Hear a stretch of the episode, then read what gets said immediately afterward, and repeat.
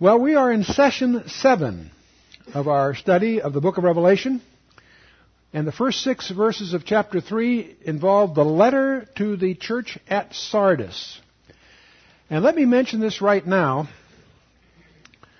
that of the book of Revelation, as you will quickly uh, understand, I regard chapters 2 and 3 as the most essential part for you and me as professing Christians.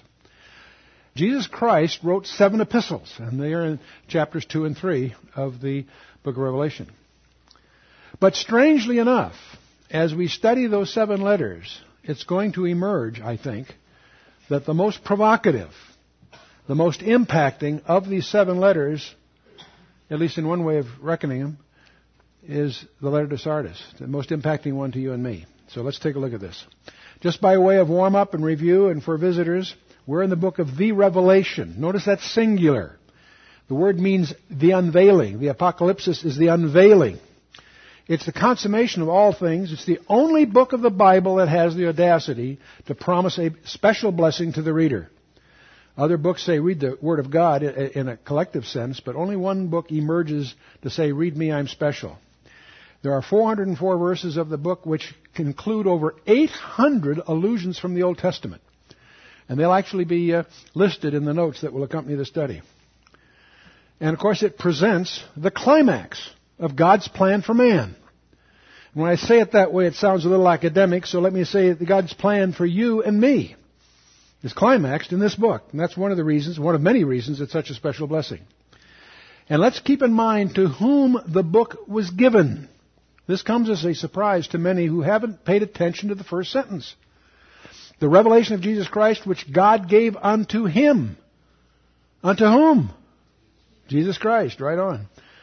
Why? To show unto his servants things which must suddenly come to pass, shortly or suddenly come to pass. And he sent and signified it, rendered it into signs.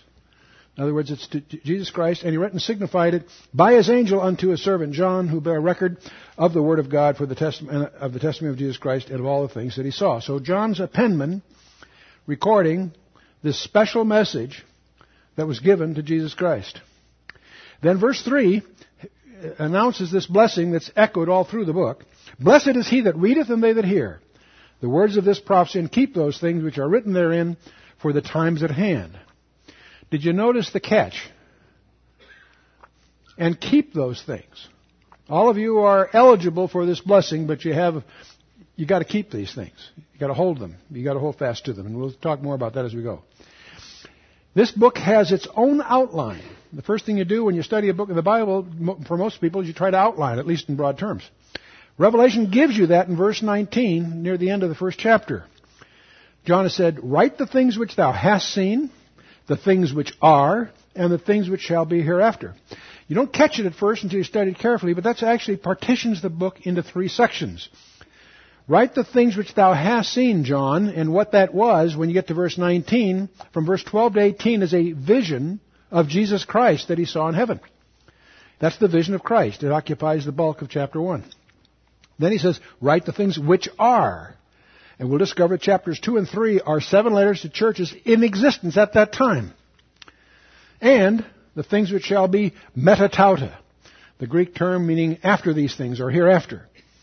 What follows after the churches, starting from chapter 4, verse 1 on, is subsequent to the church.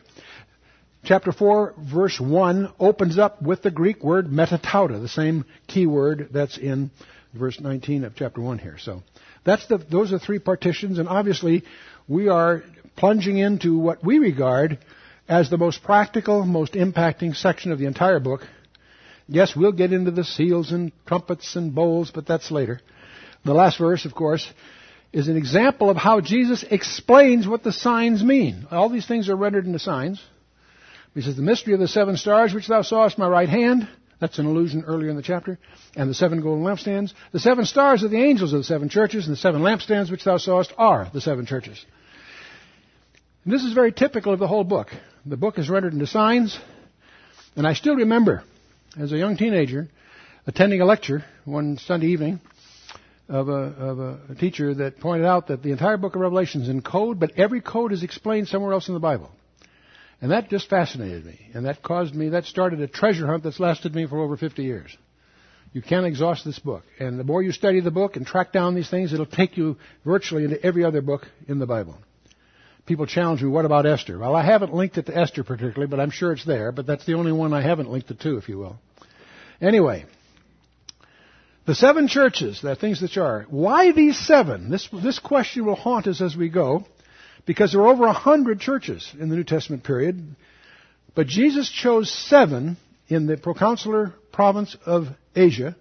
Each one of these uh, letters has a strange closing phrase. He that hath an ear, let him hear what the Spirit says to the churches. And this we discover by examination and application. There are uh, four levels of applications. The first level is local. So William Ramsay searched, researched, visited uh, archaeologically each of these places and was shocked to discover that they weren't real churches in those days, and he also uncovered evidence that the problems they deal with had a local application. So he's he's written a, a substantial volume on this. I happen to have his volume published back in I think turn of the century, 1904, I think. There's a second level. He that hath an ear, let him hear what the Spirit says to the churches, plural. And that's a reminder to each of us that each of these letters applies to all churches. As we go through, we'll recognize certain central tendencies, certain thematic emphases for certain churches. It's easy to forget that all churches are impacted by all seven letters. In fact, when, once you understand all seven letters, you'll be able to map spiritually any church you run into. Every church has elements of all seven to varying degrees. So let's not forget that because it's going to be so easy to deal in stereotypes as we go. Be careful of that. And of course, if that's true, we also notice it says, He that hath an ear. And I love to ask you, how many of you have earlobes this evening? Okay. So this is written to you. And there's a personal application. Each one of the seven applies to each one of us. And that's probably, in many respects, the most valuable thing you'll take from these seven letters. But there is a fourth level that sounds pretty fringy, something on the lunatic fringe. These prophecy enthusiasts can read prophecy into anything. You can almost hear people say that. I'm going to suggest to you that these seven letters, among other things, lay out the history of the church from Pentecost to the rapture. The book of Acts covers 30 years, give or take. The book of Revelation covers 2,000. And we'll, we'll watch that. And you say, gee, that, that's kind of speculative. That's a conjecture, Chuck. Yes, it is. It's just a conjecture. And I'm just going to lay it out for you and you come to your own conclusions. But I'll point out something right up front. If you put these letters in any other order, it wouldn't be true. But in the order they're in, strangely enough, it seems to profile the history of the church. We'll discover as we, it, it, it, you'll see why tonight too, why I emphasize this. It's important to understand the design as we study mankind, the software architecture of ourselves as the Bible reveals it, or as we talk about the Bible itself, how it's structured. In our product, uh, Learning the Bible in 24 Hours, it leans heavily on the design profile that we discover of the whole. It's also useful for these seven letters to realize that each of the seven letters has seven elements. There is the name of the church which turns out to be significant to the main theme of the letter. In each of the letters, Jesus selects a title of himself, a different one for each letter, from the seven titles that are introduced in chapter 1. And as we, in fact, you can, t- you can begin to infer the central thrust of the letter by noticing what attribute Christ emphasizes of himself in the letter.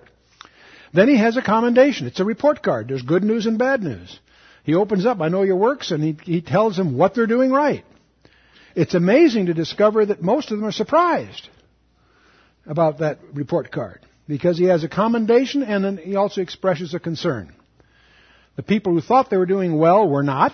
The people who thought they weren't doing well were doing better than they thought. Every church is surprised, it would seem. And that should humble us. Because whatever opinion we might have of whatever church, it's not necessarily true that that's the opinion Christ would have. And we want to be sensitive to his concerns. Well, then, of course, on the basis of this, he has an exhortation in each letter. And then he has this promise to the overcomer, a special promise to the individual in each of those churches. And then he has this closing phrase, He that hath an ear, let him hear what the Spirit says to the churches. Those seven elements. Four of the churches of the seven have something missing. And that's going to be very provocative. Two of the churches have nothing good said about them. Two of the churches have nothing bad said about them. We want to be, pay attention to that. Well, we've been through Ephesus, Smyrna, Pergamos, and Thyatira. When we studied Smyrna, we noticed they were distinctive in that there was no concerns. Jesus commended them because they were enduring a lot of suffering. He just, in effect, said, hang in there, guys. There was no concern. There wasn't something you need to work on other than just to do what they're doing. We also notice something else in the first three letters that the promise to the overcomer seemed to be appended to the letter after this closing phrase. He that hath an ear, let him hear what the Spirit says to the churches. When we got to Thyatira, we noticed strangely that that promise to the overcomer was in the body of the letter, and we'll discover that's going to be true of the last four letters. So there's something architecturally distinct between the first three and the last four, and we'll be able to infer that a little better when we've looked at all seven, but I'll call it to your attention as we go. Now, indicated there's a prophetic profile, Ephesus, Smyrna, Pergamos, Thyatira, Sardis, Philadelphia, and Laodicea, in some sense, seem to be prophetically relevant. We discovered Ephesus was the apostolic church. We determined that Smyrna was the, the suffering church, Smyrna being a synonym for myrrh and so on. Pergamos was the perverted marriage, the married church. And then last time we had the medieval church. I could call it by other names, but that's good enough. But we noticed that the first three had the promises, you know, postscripted, if you will. And the last four, those promises are in the body of the letter. So we're beginning to wonder, at least, what, what's behind all this. Thyatira also had a strange threat. I start to say a promise, maybe a threat's a better term, uh, that it, if it doesn't straighten out, it will be cast into the Great Tribulation. So that was a little disturbing. So what about Sardis? I'm going to suggest to you if you know, the, the, the, Protestant commentators have had a field day, libraries are full of books that tie Thyatira, previously called Semiramis, um, to the Vatican, the papacy, the, the, Roman Catholic Church. Well, let's just uh, grant that for the, uh, for the purpose of discussion here and say, if that's the case, where does Sardis fit? That makes Sardis a profile of the Reformation, it would seem. Well, there's something about Sardis that we will notice as we go that should really disturb us. Because Sard, the letter to Sardis has nothing good said about it. It's one of the two letters that has no offsetting favorable comment.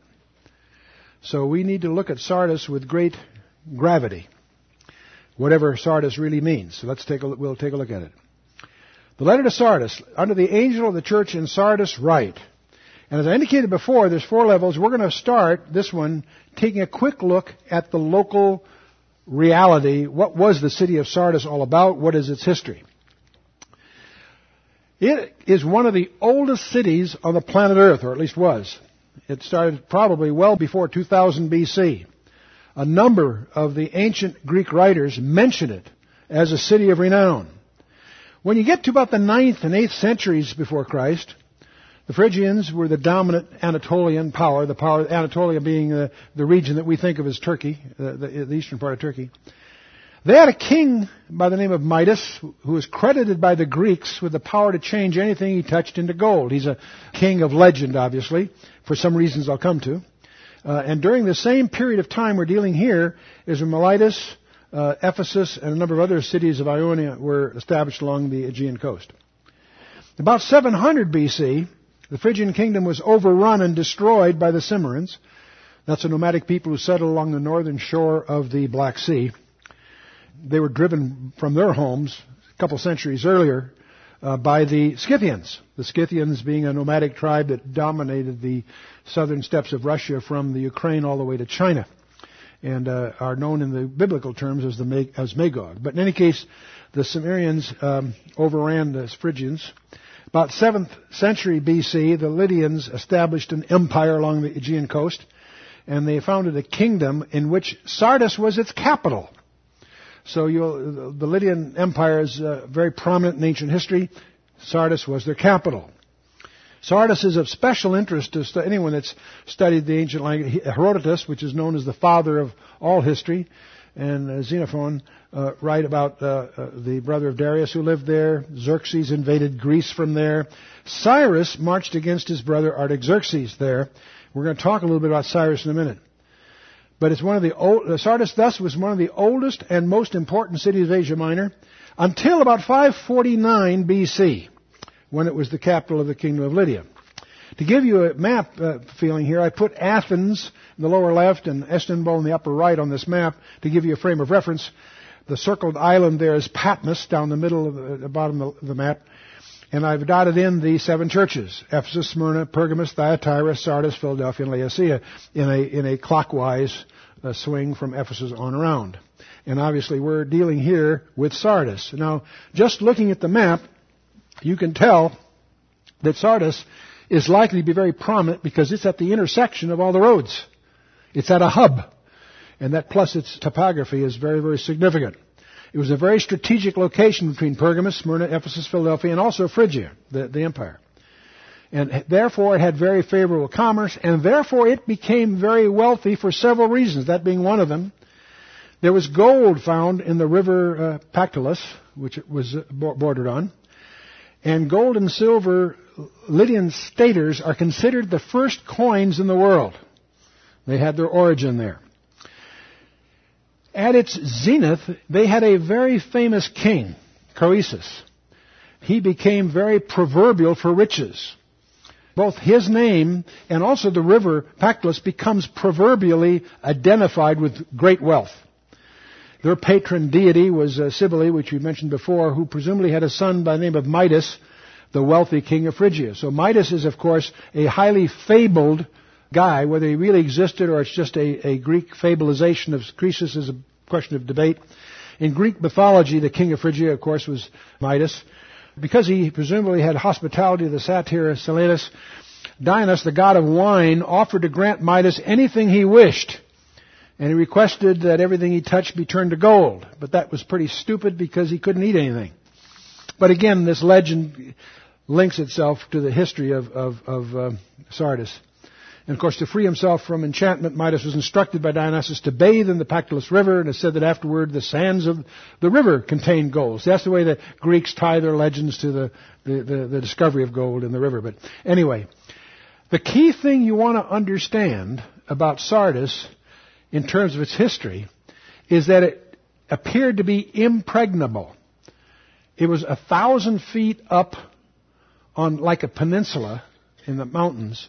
Only the, the southern connection needed to be defended because it was a thou, sheer cliffs over a thousand feet, some say fifteen hundred feet high, were on three sides. So it was regarded as impregnable. If you guard the one access, uh, access to it, you were very strong. Croesus had a big battle against Cyrus the Persian, uh, in which he came home utterly defeated. But he thought by being back to his capital, he was safe, because it was regarded as impregnable. But you'll notice I use the term ostensibly impregnable. Ostensibly is an almost synonym for apparently, but something that's apparent but not really so. This will establish the paradox that is suggested by the name Sardis in the beginning. So it was situated on the northern slope of Mount Tmolus, which is uh, 950 feet above the broad valley. I've seen other references say it was 1500, but whatever the distance is. And uh, at the base is the river Pactolus, which served also as a moat, and uh, making the city practically impregnable because you could defend that one access to it, and you've got it made. But see, there's a there's a oversight here because the the cliff is of clay. So it suffers from continual erosion, and the untrustworthy mud often left cracks which could be exploited by their enemies. And that's exactly, let me give you the first example, 549 BC. Croesus thought because he, this battle that he engaged Cyrus in, he, he got pretty badly beaten. He returns home humiliated, embarrassed, and what have you, but he thought he was safe. But he foolishly left the three sides unguarded, assuming that the main side was, uh, was uh, protected. Cyrus launches a 14 day siege and he offers a reward to any man who could find a way of scaling these impossible cliffs.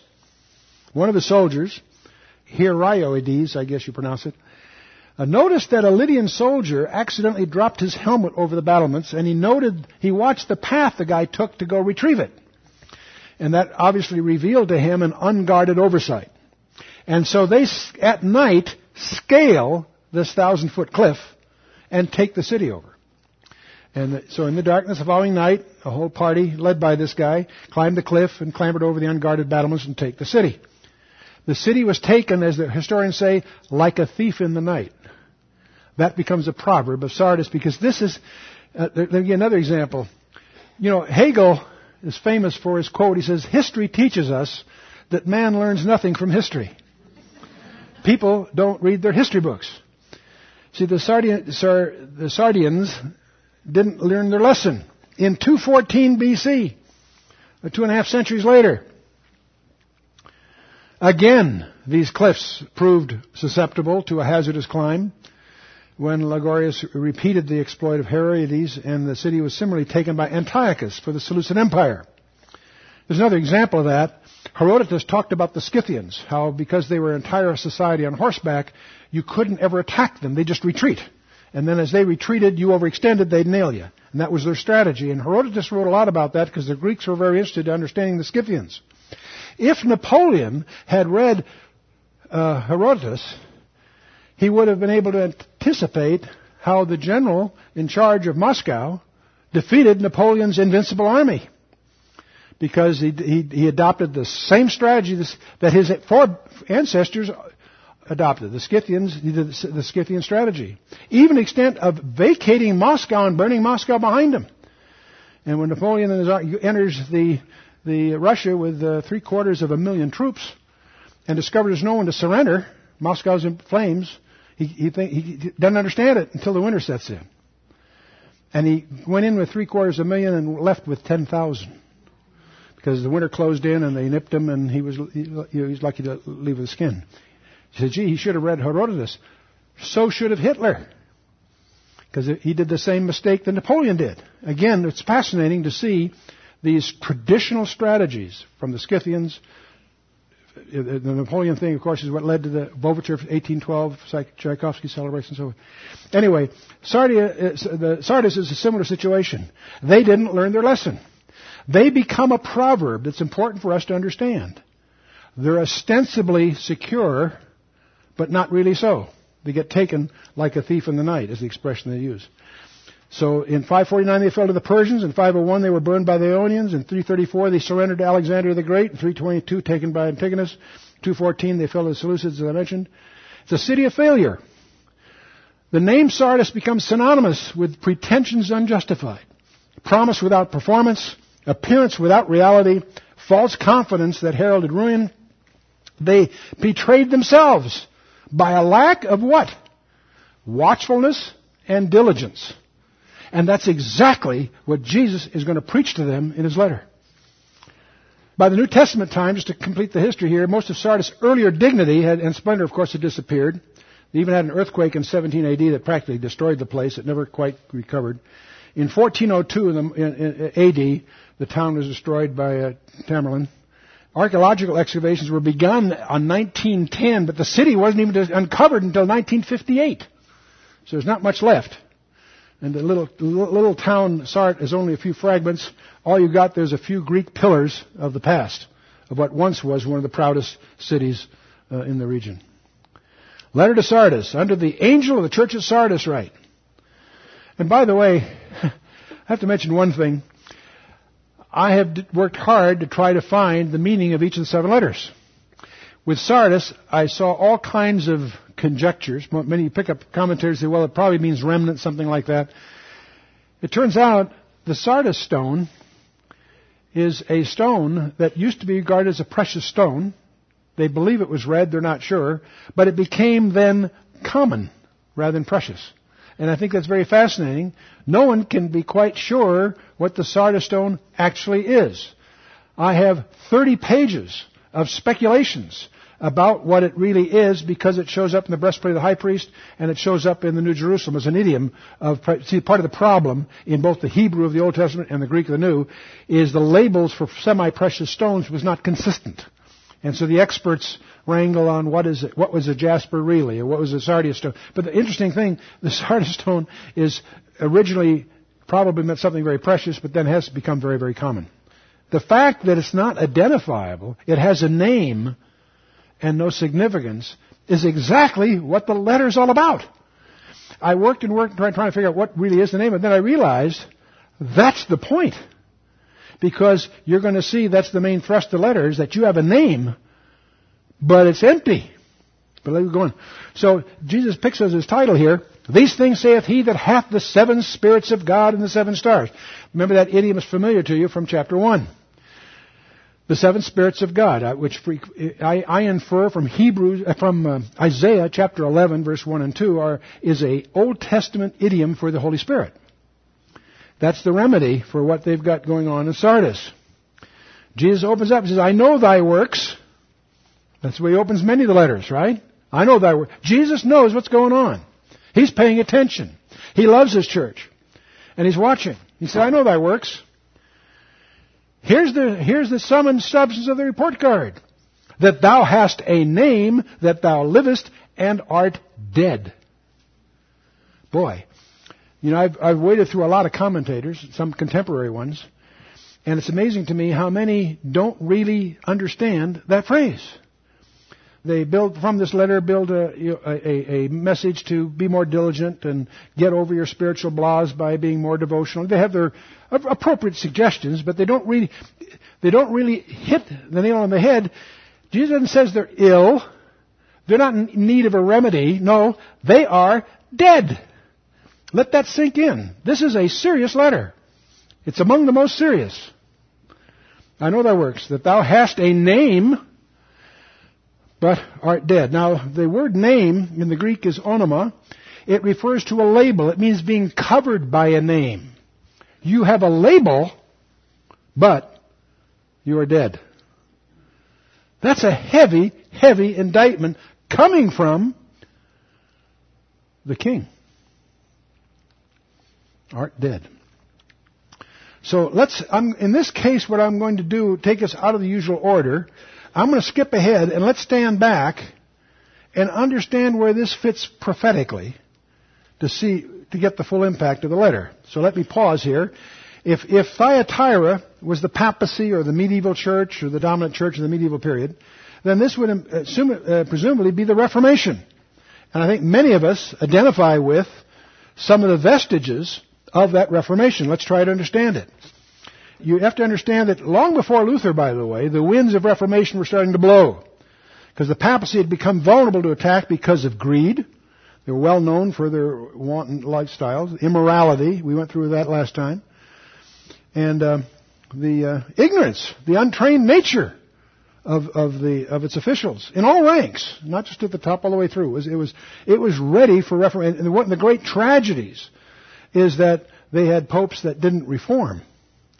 Many of them that were fighting Luther in his day were upset with their own pope because he should have been reforming rather than dealing with it the way he did. But anyway, so uh, we, they had tax-free possessions throughout the world. Some estimate as much as a third of the lands of Europe were under their thumb. And that, of course, incited, among other things, envy and resentment, because the peasantry, of course, was starving. Well, when you get to the 14th century, there was an English reformer by the name of John Wycliffe that boldly attacked the papacy by striking at the sale of indulgences, the same thing that would, that would trigger uh, Luther's Reformation, the excessive venerations of the saints, the moral and the intellectual standards of the ordained priests, and so on. And to reach the common people, see, in those days, the only thing available was Latin, and if you were educated and could have access, and that was a very controlled access. So his approach was to translate the Bible into English from Latin. Those kinds of things people get burned at the stake for. So his teachings were spread to Bohemia, and there uh, John Huss uh, was uh, the, his powerful advocate, and he of course gets executed, as most of these guys do as they get into this sort of thing. Uh, and that led to the, the Hussite Wars. And these wars that are then ignited are a precursor of what would go on in Germany shortly thereafter in Luther's time. Meanwhile, the French, we talked about uh, in the previous session, time before last, about the captivity of the popes in Avignon uh, in the 14th century and so forth. The big split then between the between Rome and uh, and, and uh, Byzantium, uh, and so they're, they're uh, all fighting among themselves there too, of course. We have the Council of Constance in 1414, a four-year council, and all kinds of ambitious programs for reorganization for the entire hierarchy. But they just kept debating and debating and never did anything, and that was part of what brought it all down. And in 1516, we have a concordat between the king and the, uh, and the pope, in which the French church was essentially under royal authority. So there's huge tensions within the papacy. The invention of the Gutenberg press, the whole idea of movable type, generated a whole revolution in printing that made books possible. The invention of printing with movable metal type. And the Gutenberg Bible is the first book so printed in 1455 in Germany. See, all these things help make possible what comes with Luther, because he was able, among other things, parallel to what he was doing, people were getting their hands on a Bible they could read. First, get just a Bible to get their hands on, but then, of course, it gets translated. And with the increased efficiency of the press, that also created a more literate population. People, there was a renaissance in learning of all kinds of things. And all this fueled the 16th century uh, and the subsequent Protestant Reformation. And so Luther, Calvin, and so forth, all of these could claim now the Bible is the authority rather than the church. That really becomes the wedge that divides. Is this, it's a source of authority. It isn't just the paganism indulgences. In a sense, those are symptoms, not the cause. The root issue was, is the Bible the authority or the church traditions the authority? That's the division even to this day. Well, of course, you talk, this is just by way of review, we talk about Martin Luther, born to, uh, to a coal miner. He was set out to be a lawyer, but a violent storm caused him to make a commitment to, uh, to become a monk and pursue a doctor of theology. Disillusioned by what he found at Rome, Habakkuk 2.4 becomes his life text. And he, in uh, October 31st, 1517, he nails the, 30, the 95 Theses to the door at Wittenberg, which is basically a call for reform, and most of them have to do with the indulgences. And of course, they, the response was to threaten him with excommunication. He had 60 days to retract or death. He just simply burned that, and the Reformation was born. We have the centuries of war, wars, if you will. The Diet of Worms, as they call it. Diet of Worms in our means something. Each word means something different in our language. Diet being the conclave and Worms being the town. But Charles V summons his princes and has Luther appear. And uh, instead of recanting, he says, "Here I stand. I can do naught else. So help me God." What made it work is the princes, not all of them, but the majority of them, rally around Luther and give him protection and they lead to what's called the Augsburg Confession and so forth. But then we have the centuries of wars. The war on the German Protestants, which most of that rest of that century, the war of the Protestants, Netherlands, the, the, the Pope with his resources is uh, going after them wherever he can. The Huguenot wars in France, we'll talk a little bit more about these in a little bit. Philip's attempt against England, then the, the so-called Thirty Years' War. All these things were really struggles by the Pope attempting to maintain control bloody, bloody period. The Jesuits were a major arm of the papacy in this regard. Their supreme aim was the destruction of heresy and whatever, as they would call it, thinking anything different than the Pope does. Anything was justifiable, which is deception, immorality, vice, even murder. And they, of course, were behind the St. Bartholomew's massacre, which we talked about last time. And in Spain, Netherlands, South, South Germany, not North Germany, Bohemia, Austria, Poland, other countries, the massacre of untold multitudes. We'll talk a little bit about this when we get to uh, Revelation chapter 17. St. Bartholomew's massacre is an example of this, where 70,000 Huguenots were massacred. And when they were, there's great rejoicing. They celebrated it in Rome like a great big uh, victory. Struck a medal and sent a cardinal to Paris to tell the king and queen mother congratulations to the Pope and so on. Well, so if you just summarize the 14th century, we have the Eastern Church splitting with the Western Church. We have the various, what you and I would consider Protestant groups. The Waldenses, the Lollards, the Hussites uh, being abused. Get to the 16th century, of course, we have uh, Lutheranism of Martin Luther. We've talked about that. The Anabaptists uh, also get slaughtered. Uh, in Zwingli and Zurich and in Switzerland has a, a parallel situation going. And of course, Henry VIII, most of you know the story, where he, for political reasons, uh, broke off from the church, created the Church of England. Meanwhile, about the same period of time, we got the Mennonites, and we have uh, uh, John Calvin takes advantage of Geneva, has a, really a fortress there to to enforce his approach to these things.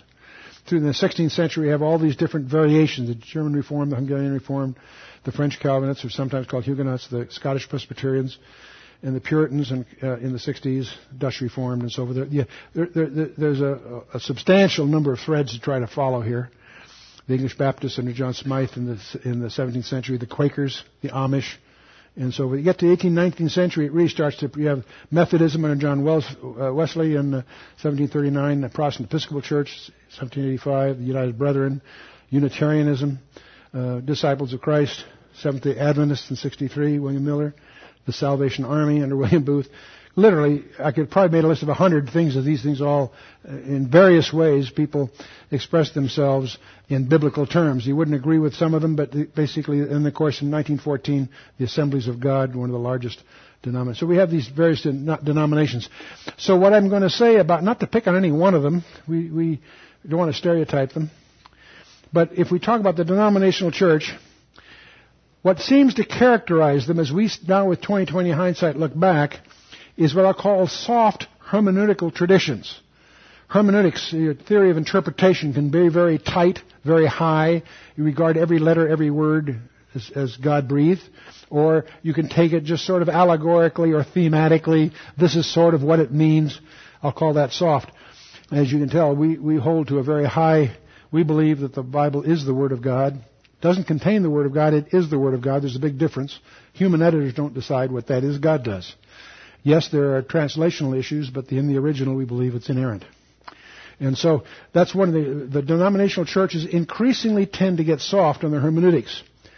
Many of them, I'd say in fact most of them, deny the millennial reign of Christ that the Bible talks about. And I'm not speaking just of Revelation 20.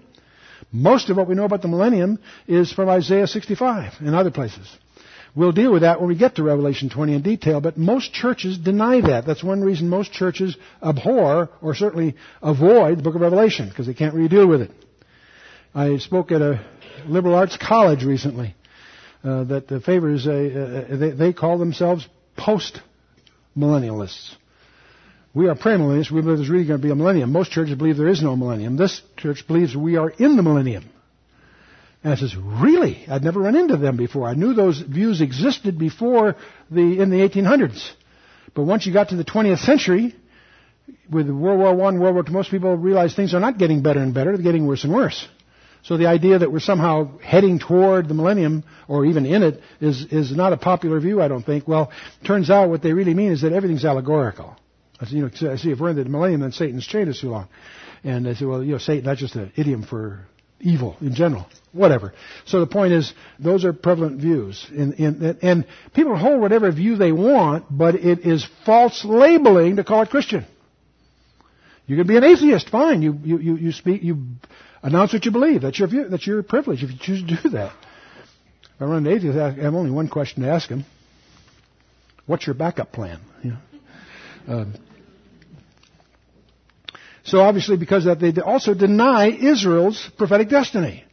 Most churches that are amillennial, and most churches are, have no respect or regard for Israel in a biblical perspective.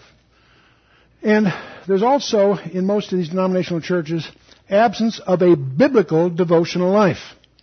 Dealing with the Bible as the center of their devotional life. Your knowledge of God comes from studying the Word.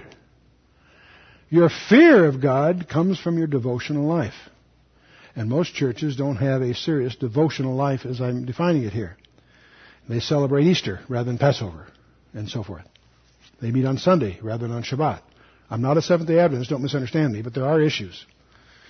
And of course, what we're really getting at, what's probably more important than any of this, is that the, there's a de-emphasis of the gospel of Christ, as defined by Paul in the first four verses of 1 Corinthians 15. How that Christ died for our sins according to the Scriptures, that He was buried, that He rose again the third day. That's the gospel. And not the things you hear from most pulpits, most Sundays. And of course, you have this even, there's other uh, issues, and I just picked one of a dozen. Ordination of homosexuals. Unthinkable from a biblical perspective. Christ died for homosexuals. If they repent, they can be saved. But uh, putting practicing homosexuals in positions of office in the church is abrogation of the teachings of the Scripture. And then this we have in recent terms, of course, this whole joint declaration between evangelicals and Catholics together which of course is a way of saying check your faith at the door. Because the gospel hasn't changed. And the compromise of the gospel lies at the heart of this agreement. Well, let's take a look at the letter to Sardis. Jump right in here. Unto the angel of the church of Sardis write, These things saith he that hath the seven spirits of God and the seven stars. I know thy works, that thou hast a name, that thou livest and art dead. So here's his exhortation. You notice, the first thing you notice, there is no commendation, just the concerns and now the exhortation. Be watchful and strengthen the things which remain that are ready to die, for I have not found thy works perfect or complete before God. Remember therefore how thou hast received and heard, and hold fast and repent. If, the, if therefore thou shalt not watch, I will come on thee as a thief, and thou shalt not know what hour I will come upon thee. And when you hear this in the context of the history of Sardis, it fits in a surprising way. What's the exit? Be watchful. Pay attention. Do your homework. Why? To strengthen the things which remain. The implication is that which you had is eroding away. Just as the cliffs were eroding away. Just as you, the doctrines get softened and swept under the carpet. No, watchful. Strengthen things which shall remain and are what? Ready to die. I have not found thy works perfect before God. What? Remember, therefore, how thou hast received and heard, and hold fast, and repent. You know, it sounds to me that if this is the Reformation, I think it's the later stages. See, the Reformation did a lot of things right, and I'll come back to that. But they also blew it in a few ways, and I'll come back to that too.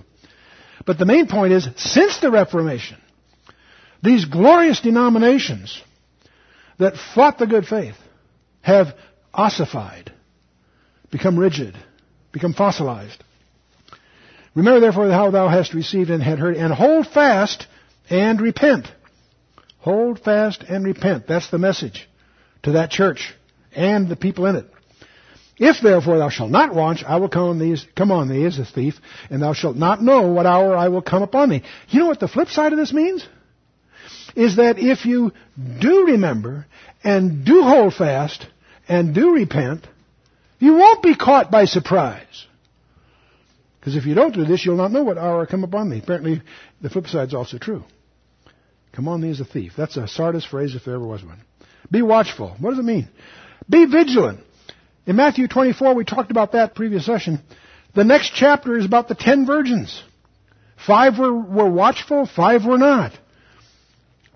Watchfulness is, is, admonished in Romans 13, 1 Corinthians 16, and lots of other places throughout Paul's epistles.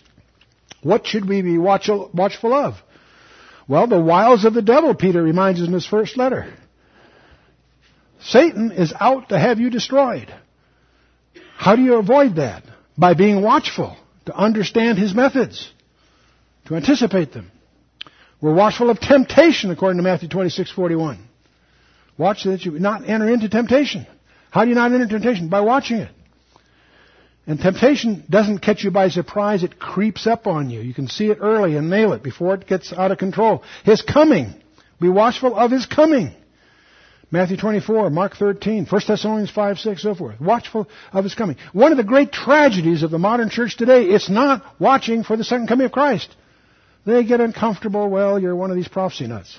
No, no, I read the scripture. And of course, false teachers. Watch out for the Chuck Misslers of this world. Remember, Ephesus was watchful. The one thing they did right is they would not allow them that say they're apostles and are not. Found them liars. He, that's their commendation. He admonishes them that he wants devotion, not just doctrine. So they had work, they had homework to do, but they, they did that good. We need to watch for false teachers. They're, you want to find a false teacher? Turn on the radio, turn on the TV set. They're loaded. Paul's message to the Ephesian elders in Acts 20 was to hammer away that there will be coming people among you like wolves, not sparing the flock. And the Ephesian elders took his advice, and that's why they got the good report, that which was good, in the Ephesian letter. Jesus says, strengthen the things which remain. See the great truths that are being lost today. The justification by faith alone.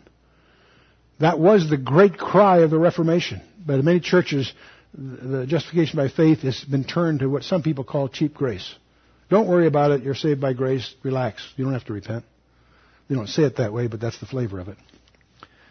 The other great truth is the inerrant Word of God. You know, it's hard to find pastors that really believe the church is built on a Word of God that is without error. And I'm not talking about translations, I'm talking about the originals.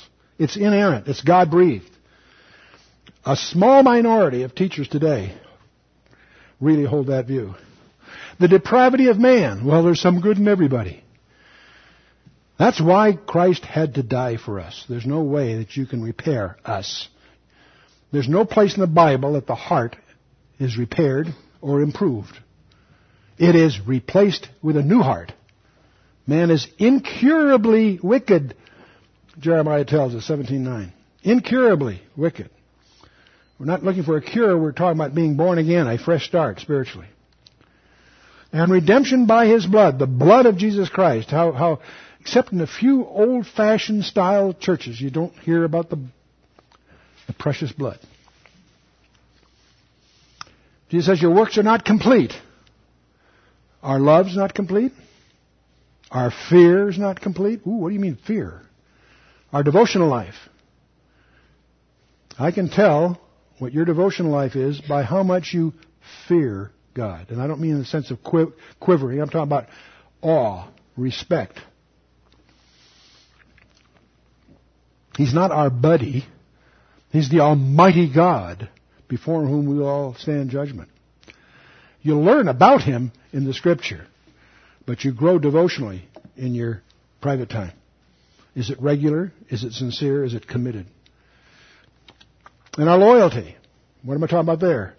I'm talking about ambassadorship. You've heard me many times. I'll say it one more time.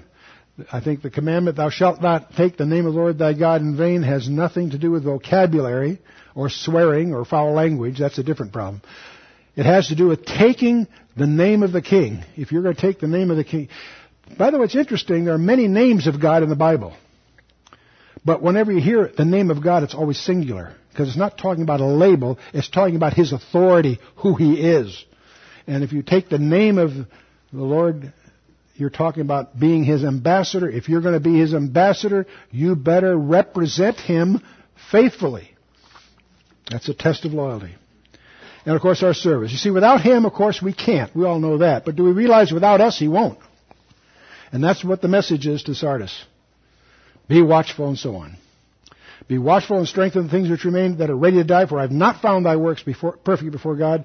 Remember therefore how thou hast received and heard and hold fast and repent. And therefore, if therefore thou shalt not watch, I shall come on thee as a thief, and thou shalt not know what hour I will come upon thee. Watchful, strengthen, remember, hold fast and repent. That's the message. Or he'll come upon us as a thief. Let's remind ourselves of what Matthew tells us, one of the most sobering passages in the scripture, finishing up the Sermon on the Mount, Matthew 7.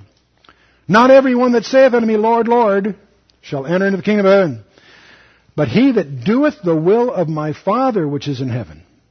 Many will say unto me that day, Lord, Lord, have we not prophesied in thy name? And in thy name cast out devils? And in thy name done many wonderful works? And then, Jesus speaking, then will I profess unto them, I never knew you. Depart from me, ye that work iniquity. Oh, boy. I can understand someone who has been ungodly all his life, who has rejected the gospel and lived a, life, a dissipated life, coming before the Lord and, and not being surprised, or I should say as surprised perhaps, as those that think they're saved and are not. That's got to be terrifying. You want to make sure you know where you are, and the way you do is by evidence of the faith. Done many wonderful works. That ain't it. It's your relationship with Him. Well, the exhortation concludes then with verse 4. He says, Thou hast a few names, even in Sardis. oh boy, oh boy. Thou hast a few names, even in your church. I mean, the very phrasing is an indictment. Hey, there's a few in there that are saved. Really? Where? Thou hast a few names, even in Sardis, which have not defiled their garments. And they shall walk with me in white, for they are worthy. So there is a remnant in Sardis. That's why some scholars attribute the label remnant to Sardis, but there's no linguistic link for that. It's really a stone that has lost its meaning. But uh, a few names, even in Sardis. Then we have the promise of the overcomer. He that overcometh, the same shall be clothed in white raiment, and I will not blot out his name out of the book of life, but I will confess his name before my Father and before his angels. See, all through this letter, it's name, name, name, name, name, name, in different contexts. And then the closing phrase, He that hath an ear, let him hear what his Spirit says to the churches. Well, we've talked about the local and the prophetic. What does this have, now what is this lesson then to all churches, to churches in general? Remember it's plural, okay? Well, we have the, Ephesus was devotion, not just doctrine, remember? Smyrna was just simply hang in there, endure your persecution. Pergamos, stand fast against the world. Pergamos being married to the world. Uh, churches should, should stand fast against that pressure. In Thyatira, you know, abhor the pagan practices. We talked about that. What's Sardis' thing? Watchfulness and diligence. Straightforward enough, isn't it? Okay. This leads me then to, an, to stand back and let's talk about the historical church really and what the future church uh, is going to gravitate to because we're watching something very interesting. Are very dark days coming, and yet there's a very interesting groundswell starting we want to be sensitive to. Home fellowships. Why is the divorce rate among Christians no better than among unbelievers? That's a heavy, you know, that, it may be even worse. That says something's not working, right? And what is really meant by thou shalt not take in the name of the Lord thy God in vain? We bat, manner that around. What does it really mean? There is a regeneration gap in the church. Over 2,000 churches planted per week. 150 million in 74 has grown to 650 million in 1998. But there's a silent exodus of people slipping out at the back doors of churches unnoticed. Lots of new ones coming in, but no one knows the ones that are leaving. They're attracted, but not contained. They're interested, but not inserted into the fellowship.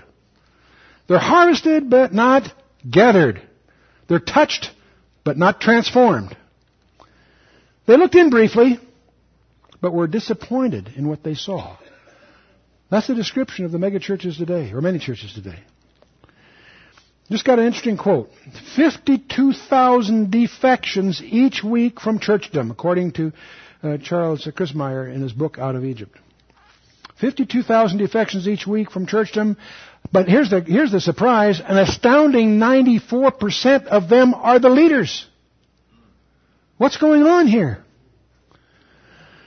And yet, just this past week, World Daily published this interesting poll that was taken. At a time when public display of the Ten Commandments and discourse about, discourse about matters of faith have been under attack, a new poll indicates that most Americans 63% of them, almost two, call it two thirds, believe the Bible is literally true and the Word of God. That's wild. Even allowing for poll bias, that's, that's astounding. So on the one hand, we have people leaving the established churches. On the other hand, we have some evidence at least that people have a regard uh, that's relevant. Let's go back and look at the way this whole thing started. There were 12 guys on a seashore and the birth of the church at Pentecost, in Acts chapter 2, was in a house. It was in houses until the third century. In houses. The early church met in houses in Acts 2, 5, 8, 9, 12, 16, 18, 20, 21. In, Roman, in Romans 16, 1 Corinthians 16, Colossians 4, 1 Timothy 5, and on and on and on. If you read your New Testament, recognize virtually everything you see going on there happened in homes. See, as a persecuted church, it's the only place they could meet. Jesus taught in the synagogue, but the apostles didn't get very far because the primary persecution in the earliest days came from the Jews. It was a little later that Nero, you know, the Romans get in the act. And then after, and, and yet, even after the Roman Caesars, after that era, when you get into the papacy, remember this. One pope, one afternoon, murdered more Christians than all the Roman Caesars put together. And by the way, the 20th century murdered more Christians than all the previous Christians put together. To put things in perspective, we talked a lot last time about the papacy of this and, and the abuses during the Dark Ages. Small potatoes compared to the technology of violence that was at our fingertips during the 20th century. Let's get back to basics. The church is supposed to be the secret and powerful society of the redeemed. A place where people can see the body of Christ.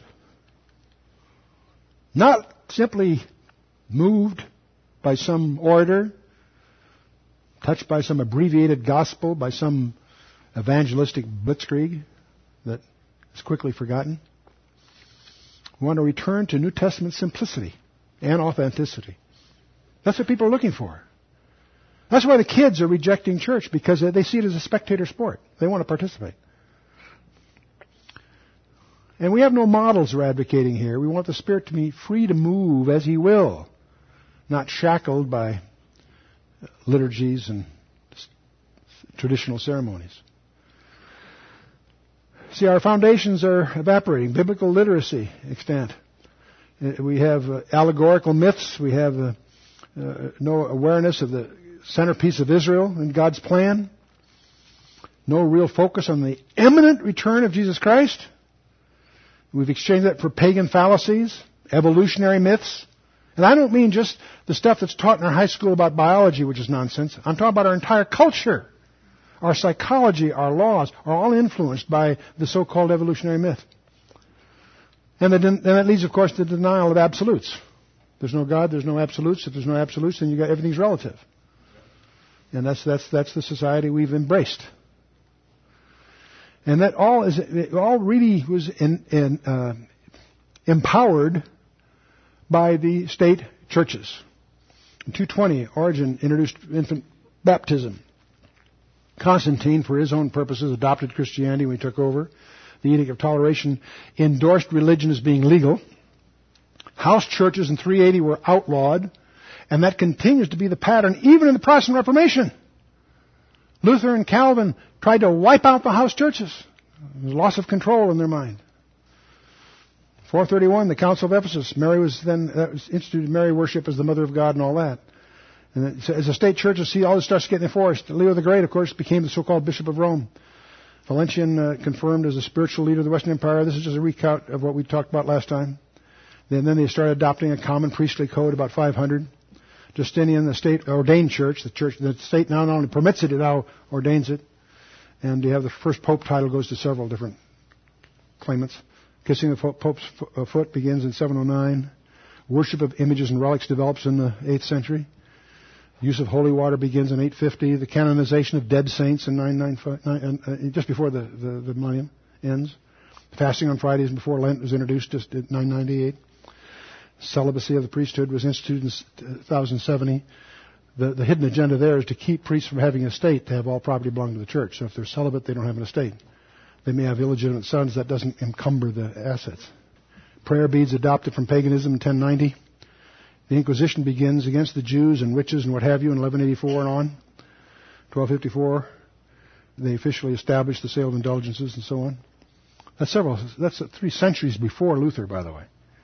1215, transubstantiation of water and wine. 1229, the reading of the Bible forbidden to laymen in 1229 and on. 1414, the communion cup forbidden to lay people. 1439, the doctrine of purgatory was decreed. That's not biblical, obviously. 1492, the, law, the Jews were outlawed in Spain in 1492. That's why Columbus had to split before midnight with his crew. 1545, the tradition granted equal authority with the Bible. That's where it starts to get shredded. Even in Judaism today, whole Kabbalah really repudiates and goes contrary to the Torah upon theoretically it's based. because they start mixing it with traditions and as we say in the computer business, you torture the data long enough, it'll confess to anything. And of course, that brings you to 1517, the Luther's 95 Theses. Actually, the winds of Reformation started a couple centuries earlier, but it was one of these crystallizing events, which led to Zwingli and Melanchthon and uh, Calvin, John Knox, and others. We have the reversions then to traditional forms of worship get get persecuted. The Anabaptists get slaughtered and so forth. Even Luther has statements like, all lay pastors teaching publicly are to be killed. These are pronouncements of Luther and Calvin and the like. They had their own power problems. And uh, Schwenckfeld was outlawed, disciples jailed, and so forth. In 1600, we had 40 translations from the Latin Bible. That's putting the Bible into people's hands so they can go to the real authority. 1700 of the Huguenots murdered. One of the leaders executed before 10,000 witnesses. So, fourth century, we had it canonized by the state. Independent fellowships are, you know, outlawed and persecuted. Then we have the Reformation. They did a marvelous job on soteriology, the doctrine of salvation. But the other traditions are ignored, namely eschatology and so on. And even the Protestant leadership continues to persecute deviant groups adhering to biblical doctrines. And uh, that's a shock to many. And it was, I know it was to, uh, to Dave Hunt when he researched his book. What love is this? And how Calvinism misrepresents the character of God. It's a very controversial book that I encourage you to take a look at and evaluate yourself. Well, we go through more of these. There's a whole bunch of these deviant groups. We won't go through all of that. The Wesley Revival is interesting to notice. Everybody knows about the Wesley Revival. Many people don't realize what it constituted. They involved directed growth and discipleship, not just coming down the Sawdust Trail. Their groups were called bands. You started with a trial band, which emphasized prevenient grace, that is, grace that precedes your commitment. And this was for provisional seekers, if you will. Four to six people met a week, uh, went weekly with a leader for a couple of months. And when you outgrew that, you were allowed to go to a what's called a class meeting, which was convincing grace that dealt with the mind. You were a member of the society then, 12 to 36 people. You'd, you'd attend that for about two years before you went to a band meeting, converting grace. And uh, in that kind of groups, you divide into four to eight people, all born again by now. And then a select band where it's spirit filled. So the point is, they had these different groups, but they had it highly organized. How you earned your way from one to the next, if you will. In 1768, after 30 years, they had 40 so-called circuits, 27,000 members. By 1800, one of 30 Englishmen were a member of the Wesley Revival. But again, it was the dynamics of a small group. Now, I'm not saying this is the right way to do it. That's the way they did it. When they died, it all fell apart. We have alternatives today. The megachurch is a popular one. Many people are familiar with that. There's also a place for the local congregational church in the, in the more typical model. then we also have small study groups. Some of these are cells at homes that are organized or supervised by the local church. Very healthy, very appropriate way to do things. Some of the home fellowships are independent because they're not encouraged, or in some cases discouraged by the local churches. And uh, then we have actually not only home fellowship, but home churches. A slight difference there the whole congregational church idea, you have a building, first of all, that we call a cathedral or a church. You have a special day, typically it's Sunday, not Shabbat. It's a professional leadership, a priest, clergyman, or a hireling that leads it all. And then you have a special service performed for the people with ceremonies, interpretations, and motivational speeches. And it has a way to maintain itself with tithes and offerings. That's the basic model of the typical, nominal, stereotype congregational church. There is a life cycle for such churches. That may surprise you. Everything has a life cycle. Nations have life cycles as well as people.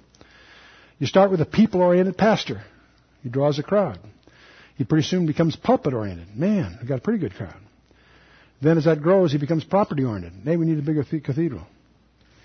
And that, you remember Gideon, you know, Gideon had this incredible victory. They wanted to make him king. He said, I won't take your king, I'll take your money though.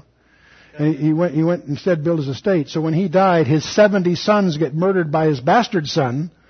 Uh, you know, there is a danger in accumulating too many assets, as some churches are finding out today. And that leads, of course, to a power-oriented pastorate. We have the return of the Nicolaitans, if you will. And that leads to politically driven decay. That tragically is a cycle that one can visualize in some places. And the issue, of course, is accountability and management by hearsay and all these other evils that, that, uh, they argue that Matthew 18 wasn't for us, that was for the layman. Politics always emerge when there's no objective function. If you're an infantry squad, or if you're at a sales organization where you have numbers every week, what you've done, or if there's an objective function for the organization, then it tends to be performance oriented. But where that's lacking, as is the case in schools, hospitals, and churches, how do you measure what's a good or bad job? It's a qualitative judgment. And that's when politics takes reign. Let's take an example of one modern example. It's not the one to follow necessarily, it's just an interesting one to study, called the Rock Church in San Diego. Everyone in Sunday church has to be in a small group of 6 to 12. Once it's more than 12, they force them to split. These small groups meet weekly under a facilitator. He's not a teacher, he just directs the discussion. They meet together, pray together, discuss the notes that were emailed to them from the Sunday sermon. They, they hold themselves accountable, and, and when they pray for their friends' and children, they know their names. And uh, when it goes beyond 12, it is forced to split in two. In two years, this church has grown over 4,000. I think it's about 8,000 now. This was written a few, some months ago. Um, so that's one example. What's interesting is most, I think that uh, the average age is under 25 in the church, the young people. They're excited about it. If there's a meeting and they're five minutes late, they're out. They're serious. They take themselves seriously. And the kids love that. They eat it up. It's astonishing. See, the, the, these small groups have some advantages that the structural denominational churches don't have. They have a disciplined multiplication. It's called mitosis. Cells divide. Soon you have twice as many, then you have four times as many. there's an intrinsic multiplication that takes place. They're free of growth barriers. There's not, there isn't a leadership problem. All you need is facilitators. Because there's plenty of materials around if they can, someone just lead the discussion about them. The participants are involved. In fact, the facilitator's primary job is to make sure everybody participates in the discussion. There's personal transformation evident and thus accountability among the group. This is more effective for new Christians because they're in, a, in an environment where they can ask dumb questions. And it also solves the leadership crisis. It's more biblical than any models that we generally see on the horizon. It's also persecution proof structure. If everybody's meeting in small homes across the landscape, how are you going to get your hands on that one? A lot, a lot tougher. A lot tougher. It's also more efficient. There's no cost. Fundamentally. Interesting. The true church is a supernatural invention. It's endowed with immortality, but it requires the means to disciple one another. It didn't say convert people to Christ. It said make disciples. Teach all nations. The idea is to transfer Jesus' life to somebody else. It turns atheists to apostles. It takes terrorists into teachers. It turns plumbers into pastors. It turns elders into evangelists. That's what we're really all about. It's a way of life, not a series of meetings. The way is, that's the way it was called in the book of Acts. The way. The way they refer to themselves. There's no such thing as a house of God. That was a temple one day. But uh, God does not live in temples made with human hands. There's no bureaucratic clergy in the New Testament. That's interesting. No clerical mediators. There's one mediator between God and man. What's his name? Jesus Christ. The Nicolaitans were uh, adaptations from pagan religions. And it's sort of a line or staff situation. You know, line's productive, staff is overhead. And there are some issues here, by the way. When you form a home group, and I'm encouraging all of you to consider that, don't assume that its primary mission is evangelism. That's not that, not that that's not a good one. Don't misunderstand me. But I'm saying, gee, we can, you home fellowship, and we'll lead people to Christ. Great, but that isn't necessarily your highest and best use. It may be edification and discipleship. You can't be discipled by sitting in a meeting once a week, Sunday morning, or even on a, a Tuesday night. That's interesting. You take notes, you learn something, but that's just, that's not the same thing. These small groups are where you really learn and grow and get discipled. That's really the point. And there are some uh, formats in which that's the primary. The, a newcomer isn't can, can only come with permission. They don't reach out. They're there to minister to themselves. I'm not saying that's the right way either. I'm just saying there's different roles, different, different strokes for different folks. Leadership. You can have prepared teachers have a home fellowship, obviously, but you don't need to. Not today. All you need is a discussion leader, someone who facilitates. There's plenty of material around. You can get half a dozen people in the neighborhood, come on over and pop a DVD in for an hour and have some cup of coffee and discuss it. And you give them some words about what, what topic might be dealt with. You don't have to, all you have to be able to is lead a discussion. And the, and the criteria of goodness there is make sure everybody participates. That's all you need to do. You run off a CD-ROM or a, a DVD and the thing, and wow, something you know controversial, and they'll discuss it and have some opinions. And they'll say, can we do this again next Wednesday? Sure. There's plenty of material around. You can lead them through a, from just some introductory stuff to get their attention to a very systematic study. In, in four one-hour things, you can go through Prophecy 101, get course credit if you want it. The series that we're, many people will be using the series that we're talking about here that way with a small group. Simply to watch it and kick it around, talk about it next week. You don't have to be a teacher to have a home fellowship. In Korea, they do it a little differently, by the way. They're organized by profession. A friend of mine was there, and the guy said, Would you like to come to our home Bible? I said, Yeah, I'd love to. So they drove an hour in his Mercedes before they got there. It wasn't in the neighborhood. And when he got there, there's nothing but Mercedes around. They're all doctors, wealthy doctors. And he had to get permission to bring a friend because it wasn't an outreach thing. It was they, they, all the people had something in common. And, and uh, so it was organized by a different way of going at it. And by special invitation only. When they want somebody to join, they pray about it six months as a group before they invite them in. And then they pray uh, who's going to approach the guy. It's, it's, it's like a closed club. I'm not saying that's the right way to do that. I'm just saying there's different styles for different people. See, small groups are organic, not organized. They're relational, not formal. They have persecution-proof structure that matures under tears, multiplies under pressure, flourishes in the desert, sees in the dark, and thrives on chaos. Maybe that's why I like him so much. The only boast that a small group should have is the lamb that it worships. The word koinonia, by the way, means fellowship, communication, or communion, sharing, participating with someone. It's the Greek word for fiduciary, too, by the way, for those of you that have legal background. It can't be organized, in quotes. It has to be led by the Spirit if it's going to bear meaningful fruit.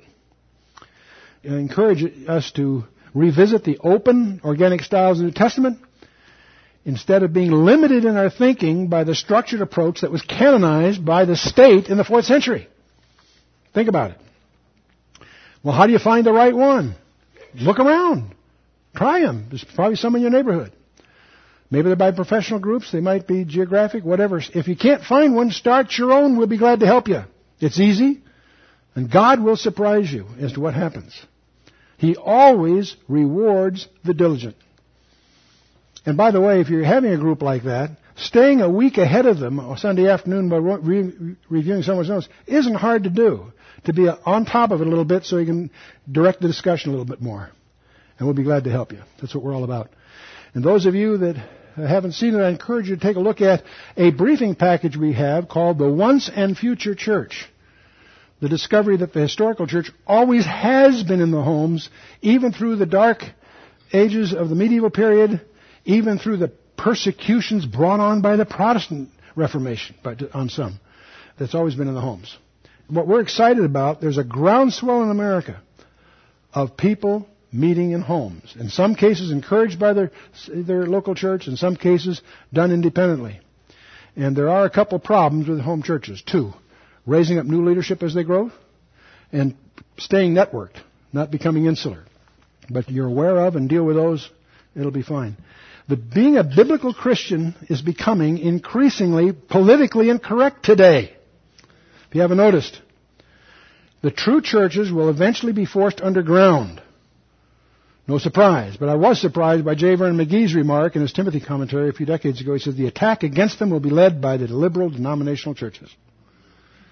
So let's recognize it for what it is. There's an explosion toward the past, back to the future, you might say. And for me, it was a personal discovery. In 50 years of studying the Bible, I've seen personal growth always take place in the homes, not in Sunday church. Not that that is a role and appropriate for Sunday church. But there's a modern trend of hope. It's in the homes. And I think it's going to be the persecuted church. And the church always prospers under persecution. And it was then, and it will be again. And all of this has an impact for you personally. And uh, to think it through, pray it through, and see what it has for you. So the personal application, I think, is pretty straightforward here. Ephesus had neglected priorities. Smyrna had satanic opposition. Pergamos, spiritual compromise. Those were the challenges to each of those participants. Thyatira, again, was the pagan practices issue. And Sardis is the same as for the churches. Watchfulness and diligence is the call here.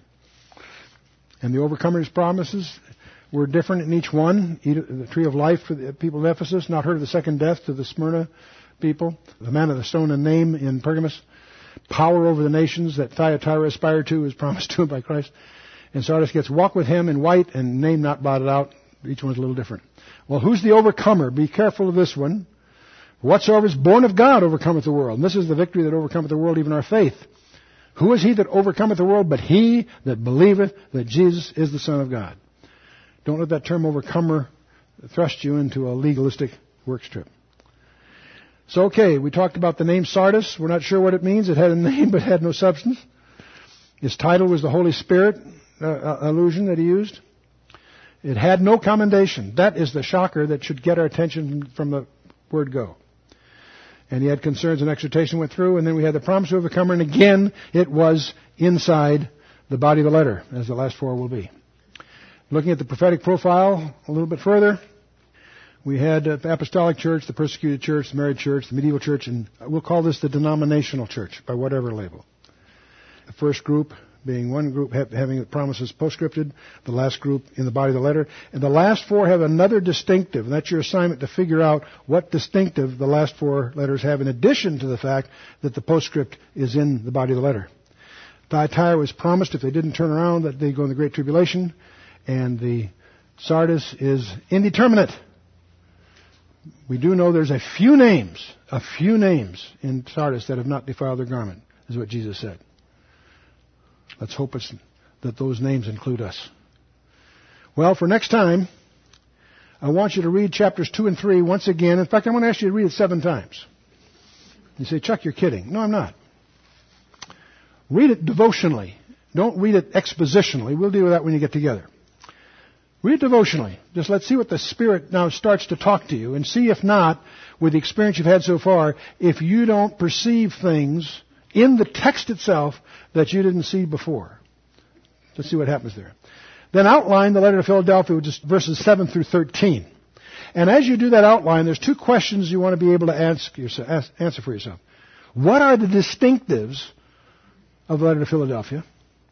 And what unique promise is given to them? Very distinctive.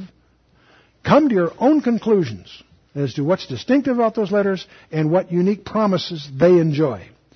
Everybody identifies with Philadelphia because it has nothing bad said about it. But don't just stop there. Find out what you can about Philadelphia. Let's stand for a closing word of prayer. Let's bow our hearts for a word of prayer. Father, we do thank you for who you are, and we thank you for the gift of Jesus Christ. And we also thank you, Father, for the Holy Spirit, who we do ask you, Father, to send to each of us to guide us, keep us from error, but to help us to be watchful and to be diligent with that which you have given us. Help us, Father. Show us the error of our ways that we too might repent and be more pleasing in your sight. And above all, Father, to be more fruitful ambassadors for you. Not by power nor by might, but by your Spirit, Father.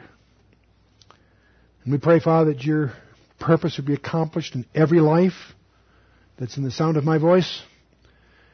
We pray, Father, that you would put a hedge about each of us, guide us, protect us, equip us, and our families. As we commit ourselves into your hands in the name of Yeshua, our Lord and Savior, Jesus Christ. Amen.